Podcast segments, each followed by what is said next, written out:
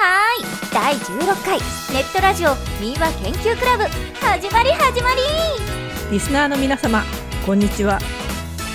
パーソナリティの大和誠二です。こんにちは。アシスタントのなでしこです。いつも明るくて元気でいいねなでしこくんは。明るくしてるといいことが起こりやすいんですよ。それでは早速ちゃっちゃとやりましょう。なでしこくんは何気に短気でもあるよねでも物は長く使うタイプです。買ったけど使わないものってありますか？あるんだよね。主に紙製品。紙ってニュースペーパーとかの紙ですか？ノーノーヘアです。ヘアスタイルの紙。髪の毛ね。そうそう。まあホットヘアカラー髪を巻き毛にするのとかヘアアイロンストレートアイロンなんとなく買ってしまうんだけど今はショートだからストレートのヘアアイロンだけはよく使ってるかな。朝起きたら寝癖がひどいんで。ドライヤーも23台あるよ。えー、それはもったいない。頭は一つですよ。そうだけどすぐ改良型で新機能がついたのが発売されるでしょ。新しい方が便利で優秀じゃない。だからついついまたか。このメーカーの思うツボ女。なんでそんなに簡単にメーカーの戦略にはまるんですか？それは多分いやきっとそうだ。私をターゲットに想定しているに違いない。今度から新製品を買う前には私に電話してください。どうぞよろしく。おおなでしこスタイリー。ちっちっち人間にはねいや人生には時には無駄も必要なんだよこの前メルカリに出そうとしていた大量の美顔用品が無駄になってなければいいですね。いいですね。これからはきちんと電話して相談するね。あの口に加えてパタパタさせる美顔器が気になってるんだけど。必要ないです。そういう器具類はどうせすぐやらなくなるでしょ。うー秒殺のなでしこ。言ってるそばからですよね全く右から左の耳を通り抜けてスルーするんですか？はあスルースキルが高くて羨ましい。それほどでも。はい朗読の時間ですね。朗読のコーナーです。ねえなでしこくん。なでしこさん。なでちゃん。返事して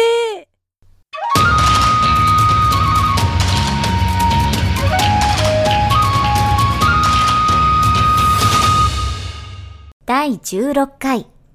羊の大夫。天武天皇の時代のことです。今の群馬県の田子というところに羊の大夫と呼ばれる人がいました。奥さんとの間に7人の姫が生まれしかもこの姫たちは年子だったので長女が17歳で末っ子が11歳でした。そして皆美人で評判でした。羊の大夫は朝廷からの信任も厚く裕福な生活をしていましたがその信任が厚くなったのには大きな理由がありました。それはこの田子から奈良の都までの何百キロもある距離を一日で往復するという不思議な力を持っていたからでした。そして羊の大夫には一人のお気に入りのトネリという家来がいていつも馬の靴輪を取らせて道中のお供をさせていました。このトネリは、まだ羊の大夫がこの田子の前の領主の家来だった頃、羊の大夫は村外れの鎮守のお宮にお参りをしました。すると、目の前を左から右、右から左へと行ったり来たりしている人がいます。その足の速いこと、地面につく足が見えないほどです。羊の大夫はその男に、ここで何をしているのだ？と聞くと、男は、こうしていると大勢の見物人が集まって、その中の一人ぐらいは私を雇ってくれるかもしれないと思ってやっているのです。と答えたので、羊の大夫は、それなら私の家来にならないか。と面白がって言いました。すると男は、なってもいいけど条件があります。私に風呂に入れと言わない。私に裸になれと言わないと約束するなら、あなたの元で働きましょう。と言いました。わかった。それぐらいの条件ならお安い御用だ。と、羊の大夫は大喜びで男を家に連れて帰りました。不思議なことにその妙な男が羊の大夫の馬の靴輪を取るようになってからというもの、馬の速度が驚くほど速くなりました。目にも止まらぬ速さでかけました。そして、馬も羊の大夫も少しも疲れを感じません。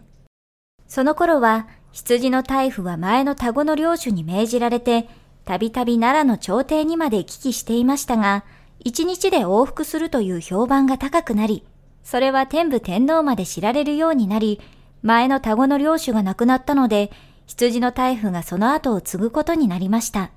天皇の信任も厚いために、年々地位も高くなっていきました。今では金豪の多くを支配するまでになりました。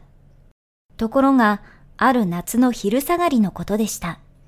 羊の大夫が屋敷の中をブラブラしていますと、遠くにあのトネリが昼寝をしているのが目に入りました。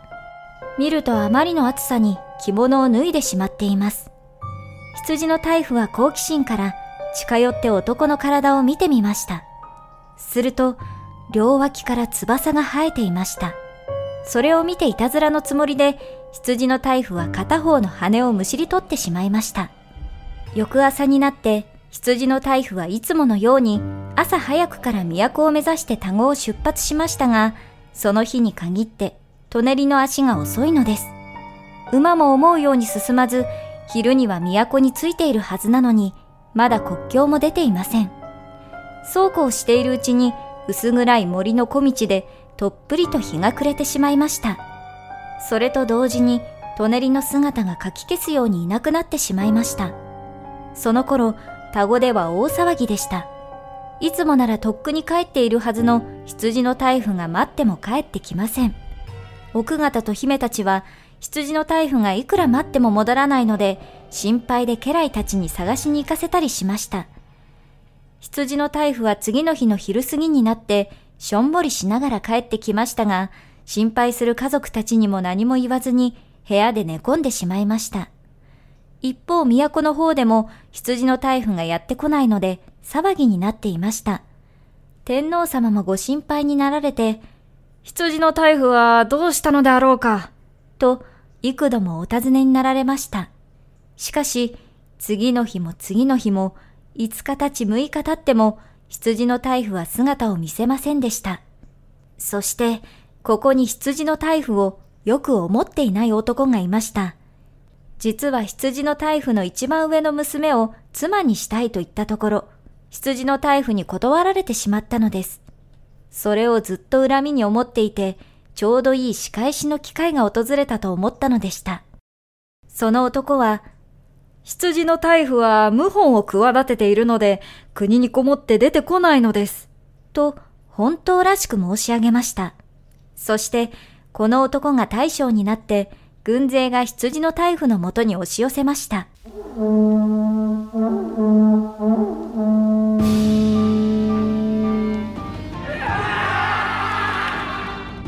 これを見て羊の大夫は身に覚えがないことでしたがどうすることもできないので7人の姫を落ち延びさせた後城に火をつけて奥方と差し違えて死にましたまた落ち延びた姫たちもすぐに追っ手に見つかってしまいました大将の男が一番上の姫に自分の妻になるなら妹たちを助けてやろうと言いました。一番上の姫はそうしようとしましたが、妹たちが、憎い仇に情けをかけられるくらいなら死んだ方がましです。と言ったので、皆自害してしまいました。それから嘘を申し上げた男も、その後に気が狂って死んでしまいました。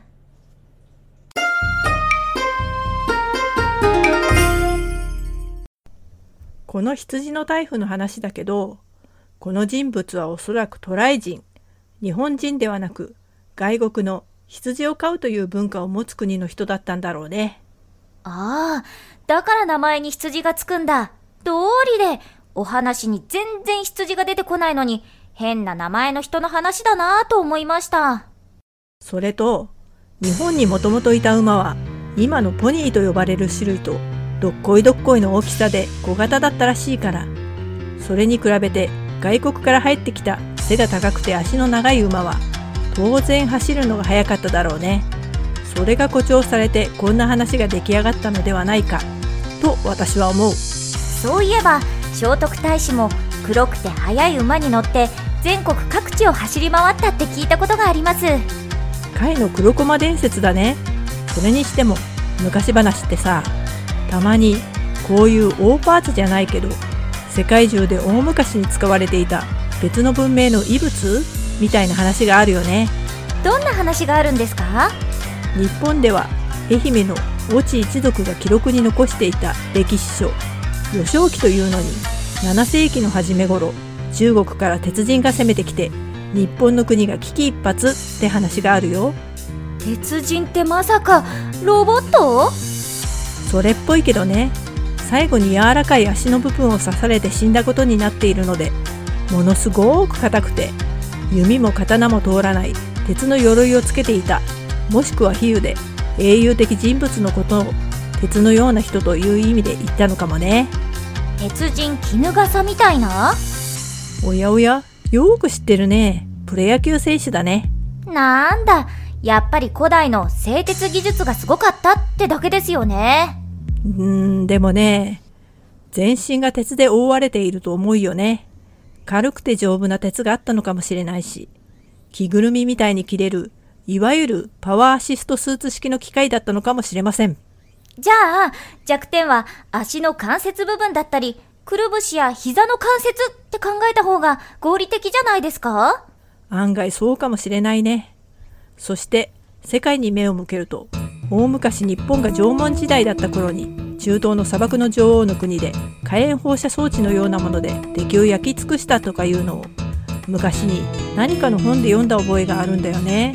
あまりに昔なので何で読んだか思い出せませんが考えると中東といえばガソリンを産出するからね。そういう可燃性の燃料を利用した何らかの装置があったのかもしれないよね。えマジですか？そういえば古代の日本でも新潟県で臭い水クソーズと呼ばれた石油が取れていたらしいですね。うちの近くにも天然ガスが出るところがあるよ。だから工事するときは許可が必要だから注意してみたいな看板が立ってるね。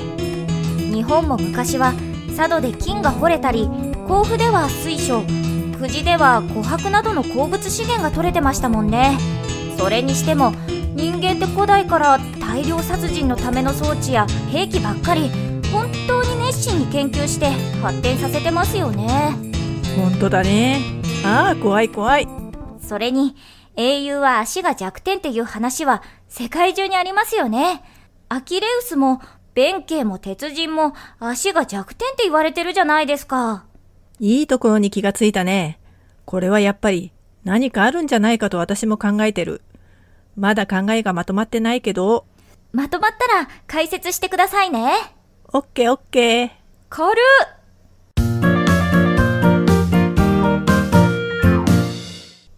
なでしこくんは栄養ドリンクって飲んだことある？あんまり飲まないですね青さんは飲むんですか？昔ハードワークしてた頃は飲んだね。私もブルーアーカーだったことがあるから。えあの昔私は貧弱な男の見本だったっていうあれですか？それはブルーアーカー。私が言ってるのはブルーカラーワーカー。肉体労働者のことだよ。大体なんでなでしこがそんなこと知ってんの？ドリンク剤だけど、あの頃は世の中的に24時間働けますか？って言って、リゲインとかユンケルとかいう栄養剤がものすごく流行ったからね。高いユンケルは効果抜群とか言って、何千円もする高いのを買って飲んで、働き詰めになるのがかっけーってされて、企業戦士のステータスみたいな時代だったんだよ。うわーなんだかブラック企業の匂いがプンプンするんですがそうだよ。うまく宣伝に乗せられて働かされて、体壊したら会社からポイ捨てされちゃったっていう結末しか待ってなかったのにね。みんななんであんなに頑張って働いていたんだろ日本って働き者は偉いっていう考え方が根底にあるからだと思います真面目は偉いって持ち上げてうまく使われてしまったのでは？う。だから仕事できる俺って最高みたいな病気が蔓延していたのか。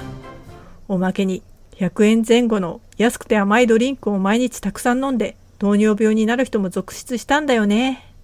怖何でも飲みすぎは良くないってことですよね。栄養ドリンクじゃないですけど、私は声が資本なんで、喉を整える飴や飲み物、乾燥しないように、いつも加湿器と空気清浄機をつけっぱなしにしてます。過労も声が出なくなるので、付き合いや遊びもやりすぎず早めに寝てます。じゃあ、声のためには辛いものとかも食べられないんじゃない？そうですね。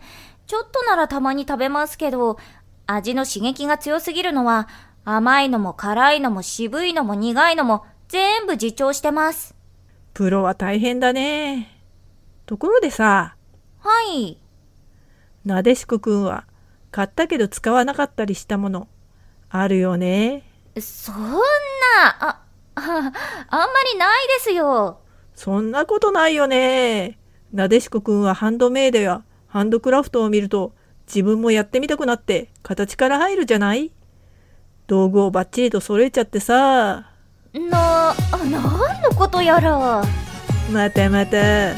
それで道具を揃えたところで満足しちゃって結局作らないんだよね。なでちゃん。たくさんの道具類ごっちゃんです。だって私だけが無駄遣いみたいに言われるのは尺に触るし実際そうですよね。私なんて可愛いもんよ。化粧水だ美容液だといろいろ試す人に比べたら私なんかへみたいなもんよ。うわついに青さんがへになったくさあなやこれは言葉のあやです。もう。声はすれども姿は見せず。なのであながち間違いではないというところで今回もお別れのお時間です。そうでぷー。やめなさい。それからくれぐれも高級な基礎化粧品には手を出さないでくださいね。美容という底なしの泥沼の中にズブズブハマるのがオチですから。大丈夫だよ。ははは。心配性だななでしこくんは。そうそう。高級化粧品で思い出したんだけどさちょっと顔にそばかすがある女優さんの化粧品のポスターを見たんだけどシミ一つない陶器みたいな肌だったよ。あれはすごいよね。私もその化粧品を。それはおそらくフォトショップを使って修正していると思われます。あれはイメージ商品ですから。このように目に見えてる危険は絶対に回避できます。というか青さん危なすぎなんですよ。もっとしっかり見極めをしましょう。なんと夢も希望もない。しかし何かひどい言われようじゃない？スルースキルが無駄に高い青さんには言い過ぎぐらいでちょうどいいんですよ。リスナーの皆様私たちいやこんな青さんを見捨てないで温かい目で見守ってあげてくださいね。それではまた。ごきげんよう。次回予告。血液型星座生命判断手相など占いって信じてますか？教えてなでしこくん。へえ私はあんまり信じない方かな。あなや次回になる前に終わった。リスナーの皆様も占いについてご意見をお聞かせくださいね